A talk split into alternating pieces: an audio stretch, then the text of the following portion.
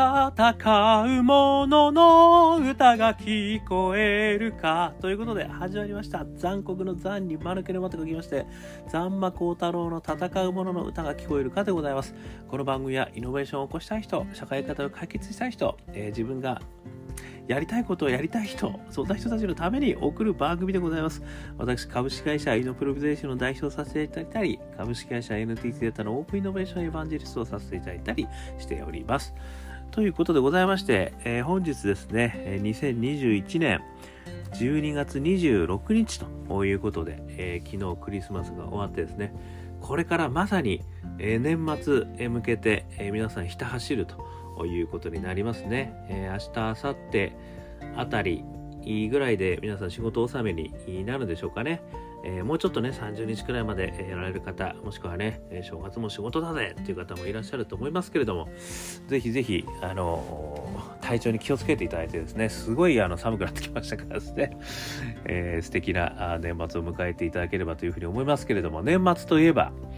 アカペラあ香港ラッキーズですね。アカペラグループ、我がアカペラグループ、香港ラッキーズの年末ライブ、12月31日午後13時よりですね、吉祥寺ロックジョイント GB にて行われますんで、えー、ぜひぜひリアルで参加いただき、もしくはですね、配信もやりますので、Facebook、Twitter 等でチェックチェック、香港ラッキーズですね。はい、ということで、宣伝も終わりましたところですね、今日の話題に移りたいと思いますけれども、今日はですね、いただきますを世界共通語へ命の大切さを伝える家畜写真家滝見あかりさんに自分の道を探し続ける大切さを教えていただきました。というテーマでですね、えー、お話をしてみたいというふうに思います、えー、この家畜写真家というのはですねすごくあのお耳慣れない言葉ですよね。私も初めて聞いたんですけれどもあのまさに読んで字のごと家畜ですね。牛さんですとかね豚さんですとかね、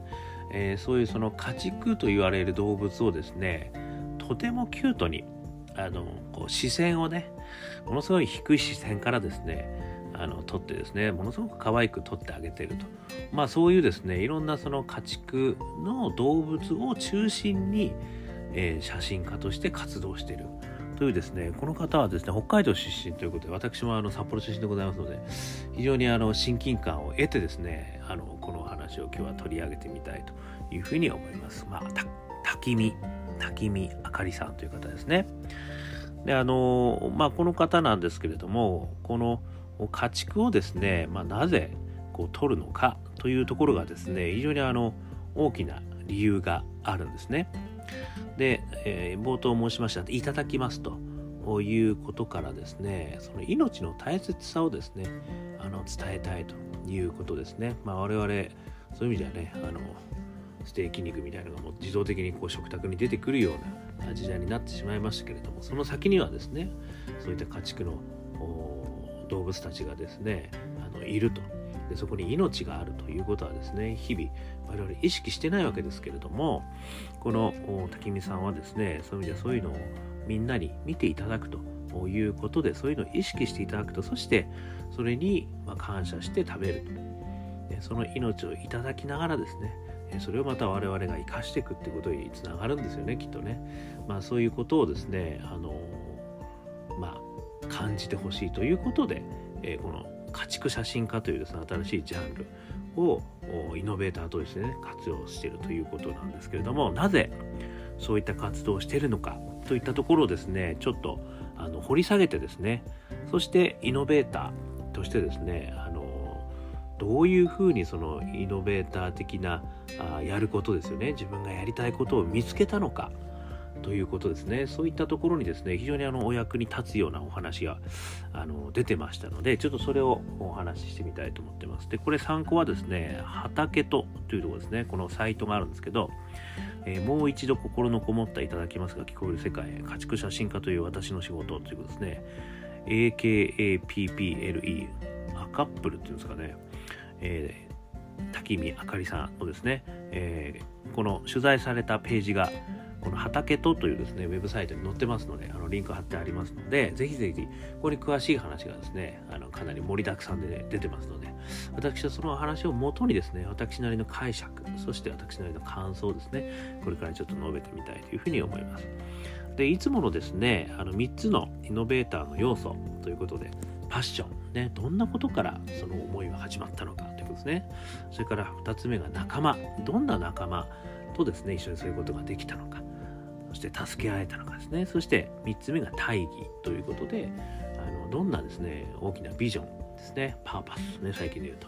えー、言ったことがですね、あのあるのか、みたいなことをですね、ちょっとそれをちょっと掘り下げるところからですね、あのこのイノベーター的な要素っていうのをですね、えー、探り当てたいというふうに思ってます。まずですね、このパッション、えー、これはですね、えー、一言で言うとですね、子牛の安楽死と言ったあまあある意味ですね事件ですよね。あのあかりさんにとってはものすごい事件だったと思うんですけれどもそういうのをですね一回あの実は体験してるということがあったそうなんですね。でこれはあのこのもう記事によるとですねニュージーランドの方にですねあの行かれた時にですねあのまあこう牛をね、え何でしょう家畜として、えー、飼ってらっしゃるお家だったらしいんですけれどもそこでですねあのあかりさんがたまたまそれに出会ったんですけれども子牛がお産されていたということらしいんですよね。でそこでですねあの非常にこう衰弱した子牛だったということなんですよね。であのあかりさんはですね、えー、一人ぽっちで衰弱して動けなかった牛だったんであの慌ててですねそれを腕で抱きしめて温めたと。そして何とか助けたいと思ったと。ところがですねそこのニュージーランドのオーナーの方は残念だが助けることはできないよと。いうふうに言われたということなんですよね。まあこれはですねそういう意味ではあのある意味その産業的なあの畜産業の中ではですねあの動物にですね助かる見込みがないというふうに判断されたらできるだけ早く安楽死させてあげるべきだというですね、えー、動物福祉の考え方があるということでですねそこであの助けることはできなかったということだったらしいんですよね。でこのことがですね実はものすごくあのあかりさんの中にはですねあの突き刺さったという事件になったと。まあ正解はねその中にはあの誰も正解は言うことはできないとは思うんですけれども少なくともものすごく心の中にですね響いた出来事になったということでですねそれがずっと心の中にあったと。これがですねあの後々非常にこう花開いていく、まあ、パッションの源になったんですよね。なのでまあある意味命をですね非常にあの深く考える機会になったと。いうことだったんですね。これがまあ内発的にですねあの自分の中に心の中にとどまったということですね。ところがですねここでその事件が起きたとしてでそれが心に突き刺さったとして果たしてそれの正解は何なんだろうっていうこうすごく難しい問いですよね。でそんなのはなかなかねいろんな角度で見たらもうさまざまな問いがありますよねそして答えもありますよねだからそういうものがですねある意味この答えのないもの出口のないものねこれはあのネガティブケーパビリティってねジョン・キーツという詩人の方が言ってた話を前にしましたけどそれをですねあの簡単に答えを出してしまわないということもすごい大事だということも言われてるんですね。つまり本当の正解って何なんだろう？ね、本当に何が解決策なんだろう、ね、これもまあある意味企業活動の中でもですねお客様の課題とかねコンシューマーの課題とかそういうのにぶち当たった時にあそれはねこういうことでいいんだよそうなってんだよ世の中みたいなねことで簡単に分かりやすいことで片付けちゃうってことよくありますよね。でも本当にコンシューマーが困ってることって何なんだろうとかいや本当にお客様困ってることって解決してあげて本当に喜んでもらえることって何なんだろうっていうところまでなかなかね企業活動の中ではねそれやっぱり効率性もありますしあのねあのやっぱこう成果をすぐ出さなきゃいけないっていうところから難しいですよね。ところがまあこういうそのもう少し大きな課題感っていうんですかねこの命の問題とかですねこういうものっていうのはもう本当に答えがないでもそれをねもうそういうのは答えないんだよって片付けちゃうことも簡単なんですよね。でもそこをとにかく心の片隅にですねまずはこう留めておくことができる。まあ、留めておくと。そして事あるごとにあれって本当に世界何なんだろうなとか何かそこに自分が役に立てることって何かないのかなってことをずっと考え続ける。ということがですねこれネバティブケーパビリティなんですけどね。まあそういうことがすげえ大事っていうですねあのこともよく言われていることなんですね。であかりさんは実はそこでですねすぐにあの畜産の写真家にならなかったんですよね。だここがあの実は解決策というか何かやることがですね少し時間かかってるんですよ。ここがまたすごくねあのリアリティがあって、まあ、我々もそういうもんだよなっていうふうにちょっと学ばさせていただいているところではあるんですよね。でですねあのそこからあそれに至るまでにですねどうもニュージーランドから帰ってきてもですねすぐにその写真家になったわけじゃなくて何回も転職してるらしいんですよ。でもやっぱこう動物がすごくあの好きだったんであの動物のところのねなんかいろんな仕事を4回ぐらいですねこんな4度の転職とかって書いてるんですけどいろんなところを実はあの転々としたということを言われているんですよね。でそのなんかですね一回その中で、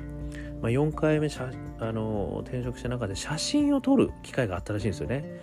その牛牛のなんか美少女コンテストみたいなものがあってでそこでですね写真を重ねてる中でいや実はしかもなんか写真は好きだったらしいんですよね写真は結構あのやってたとでそこで結びついたんですよね。これコネクティングドットね。スティーブ・ジョブズじゃないですけど。なんかやってきた写真とそのあの牛の命ね。子牛ちゃんの命。あこれが実は結びつくことによって今まで自分が抱えていた課題感を何かできるようになるんじゃないかしらっていうふうに思ったのはでも4回の転職の末なんですよね。ですからそのまあ、衝撃を受けたね。その牛牛ちゃんの事件からはですね随分時間が経っていたと。でもそこはネガティブケーパビリティでどっかに引っかかっていたと。そして何かそういうことに携わりたいということを、まあ、ある意味探し続けてたというふうにも言うことできるのかもしれないですよね、これ。そういう動物のね、いろんな仕事についてたっていうことですので。なのでそれがある意味ドットが結びついたのがどうもたまたま参加したあのお願いされたですねその牛の美少女コンテスト。ということでですねそこではたとあもしかしたらこれ私の道なのかもしれないと、まあ、ここではですね私は消費者の方に自分の写真を届けたいんだ。そのことを通じて子牛さんの死から感じたことを世の中に伝えたいんだという気持ちがクリアになっていきましたって書いてあるんですね。なのでそういう意味ではすごくいろんな道をですねあの巡り巡った中でやっとこうたどり着いたということだったんですよね。でここもですねもう一つそのネガティブケイパビリティともう一つ私ここで符号を思い出したのはあのアイデアの作り方というですねあの書籍ジェームス・ヤングさんのすごい有名なあの本があるんですけどこれもあの名著なんでぜひ皆さん見ていただければと思いますけれどもあのアイデアをねいろんな資料を使うとあの調べるとそしていろいろこう、ね、メンツにねこう符合させていくんですけどそこでね一回いいアイデアだなと思ったものがあの出るか出ないかぐらいの時にですね外に放り投げる。でそれを心の片隅に置いておくって言ってるんですよね。でそれをですね熟成させるみたいなイメージなんですよね。でそうした時にそしていろんなもう活動をすると、まあ、その中で音楽を見たりねなんかいろんなものをそういうことで刺激をまた違う刺激を受けたんだと。でそうした時にある時初めてですねその課題があもしかしてこういうことに結びつくんじゃないかというアイデアに結びつく時が来るということをねこれジェームス・ヤングさん言ってるんですよねでまさにこのあかりさんこれこういう状態だったなって私は思ったんですよね。だから多分心の片隅にそのひごい引っかかっていた子牛ちゃんの事件があったんだけどそれをね、えー、いろいろこうまあ意識して探し回るわけではなくいろんな仕事をこうなんかこうやりながらですねやってる中であこれだっていうのに出会えたっていうことだったんですよね。だからここからねやっぱりそのジェームス・ヤングさんが言われるように、まあ、自分がねあのやりたいことを見つけたいっていう人たちはたくさんいると思うんですけどもそういう方々はやっぱりその心の中の違和感ですよね。そういったものをですねあの片隅に置いておくってことがすごい大事だなっていうふうに思ったんですよね。忘れない。ねさやっぱ違和感こういうのあるよなと。でそれを置いといた時にさまざ、まな活動してる中でですねその違和感が何かと結びついてあ俺こんなことやりたいのかもしれないってことにもしかしたら出会うかもしれないと。いうことがですねこれはあのそのアイデアの作り方ので言われてることともすごく符合したなというふうにちょっと思いました。ということでですね、まあ、そういうことでこう自分のねやりたいこの家畜写真家というものに出会ったというのはこのパッションだったんですね。で2つ目としてですね仲間ですねこの仲間に関して言うとですねやっぱりその自分でそれの写真家でね生きていくということに関してはですねやっぱりちょっとこう逡巡した時があったということだったらしいんですよね。あのただですねやっぱりねそこはやっぱりこういろんな不安があったみたいなんですけれどもあのいろんなそのどうもですね知り合いの中にですねあのご自身でですねそういうことをこうやられてる方々写真家じゃなくてですね仕事をやられてる方々というのはですね実はあのいるということでですね、そしたら、あの周りにですね、あの大きな独立、先に独立した方々もいてですね、まあその方々の姿から正しいことをやってれば必ず結果がついてくるっていうなんか言葉をいただいたらしいんですよね。なので、まあやっぱりそういった方々の、あの、やっぱり支援ですよね。まあ支援というか、あの、やっぱ助言とかね、そういうのがやっぱり受けているってことなんですよね。だから、あのこの中ではですね、旦那さんもやってみればいいじゃんみたいなこともですね、あの言ってくれたという話もあったんですよね。なので、あのこうひらめきを夫に話すと、やめて自分でやってみるじゃん、いいじゃんと背中を押してくれたということで、独立を決心した決心したみたいなね、ことがあったらしいんですけど、やっぱりですね、なかなかね、一人でやっぱりすげえひらめきがあって、もうこれしかないと思ってもね、やっぱりすごいみんな怖いんですよ。だからやっぱりこう信頼のおけるねあの旦那さんとかねご家族の方とかね信頼のおける友人とかね、ま、もしくはねやっぱ周りでそういうことをやられてる方ですよねそういう人にちょっと話聞いてみるっていうのはこれすごくいいことですよね。私もあのそういう意味では独立、ね、する時にもう本当にいろんな方々にお世話になりました。とにかく話聞きに行きました。いろんな方々に。特に独立してやってる方々に。ね、あのやっぱりね税金 税金対策が大事だよとかねいろんなことを教えてもらっていやもっと若いうちからね俺もやっていけばよかったよとかねあの言われてる方がいたいですね。さまざまな方がねやっぱりいるのでちょっとそういう人に話聞いてみるっていうのもこれは一つね手段としてはですねすごくいいことですねだからそれを、まあ、仲間と言っていいかどうか分かりませんけれどもやっぱりそういう方々に聞いてみると背中を押してもらえることができるとしかもなんかね心構えも教えてくれると。えいうこともあるので、ぜひともですね、皆さんも、もし何かをね、やりたいんだけど、ちょっと一歩踏み出せないという方は、そういうね、もしくはお近くにいる方、まあ、もしくはね、もしあれでしたら私でも結構でございますので、あの、お話ししてみるとですね、またそこで、あの、勇気を湧いてくるということもあるかもしれませんということで、仲間はね、そういう意味では旦那さんと、やっぱりこう、周りの方々だったんですね。そして最後、大義ですね。これはもう冒頭お話ししましたけれども、いただきますを世界共通語へということですね。なので、甲府ちゃんのショックからですね、何か自分でできることないかなというふうにこういろいろ思いながらもなかなかあの自分の中で答えが見つからずに4度の転職をしている中であ自分がやってきた写真とこれ結びつけることによってまあみんなにですねやっぱりこの子牛ちゃんは単なるあの肉じゃないんだよと、ね、単なるそういうんじゃなくてちゃんと生きた命なんだと。でその命の姿姿はこんな可愛いね。姿のあの子牛ちゃんとかがいたんだよっていうのをねめちゃくちゃ可愛い写真なんですよ。これがまたほんとぜひこれちょっとリンク先から見てもらいたいんですけどあの顔がアップになってたりね。なんか星空をバックにねこう姿が投影されてすごい綺麗なあの素敵な写真なんですよね。でそれはでもあの皆さん家畜なんですよね。だからそれをね我々は食べることによってある意味命をもらってるわけですね。そして我々の命としてさらにこう新しい価値を作っていく